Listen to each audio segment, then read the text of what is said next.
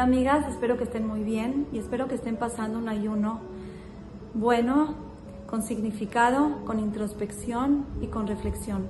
Porque un ayuno sin reflexión es como un cuerpo sin alma. Quiero explicarles por qué este ayuno 17 de Tamuz es un ayuno tan triste, de los más tristes que tenemos como pueblo.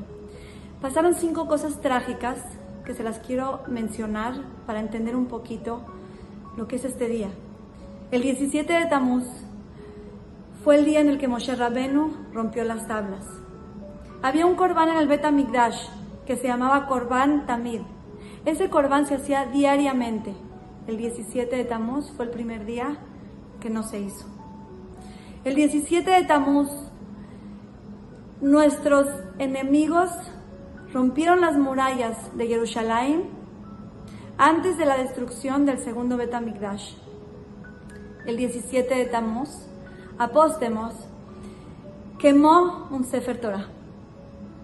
Y por último, y no menos importante, el 17 de Tamuz hubo algo trágico, trágico, trágico. Imagínense el lugar más espiritual dentro del Betamigdash, el Kodesh HaKodashim, el 17 de Tamuz.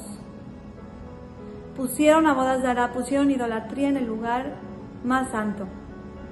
Amigas, yo sé que después de tanto tiempo es difícil conectarnos, es difícil sentir algo que no vivimos, pero por lo menos escuchando un poquito las cosas trágicas, podemos entender que cuando uno se acuerda de cosas que le dolieron o que le dolieron a sus familiares, automáticamente debe de representar un dolor para cualquier persona que es sensible hacia los demás.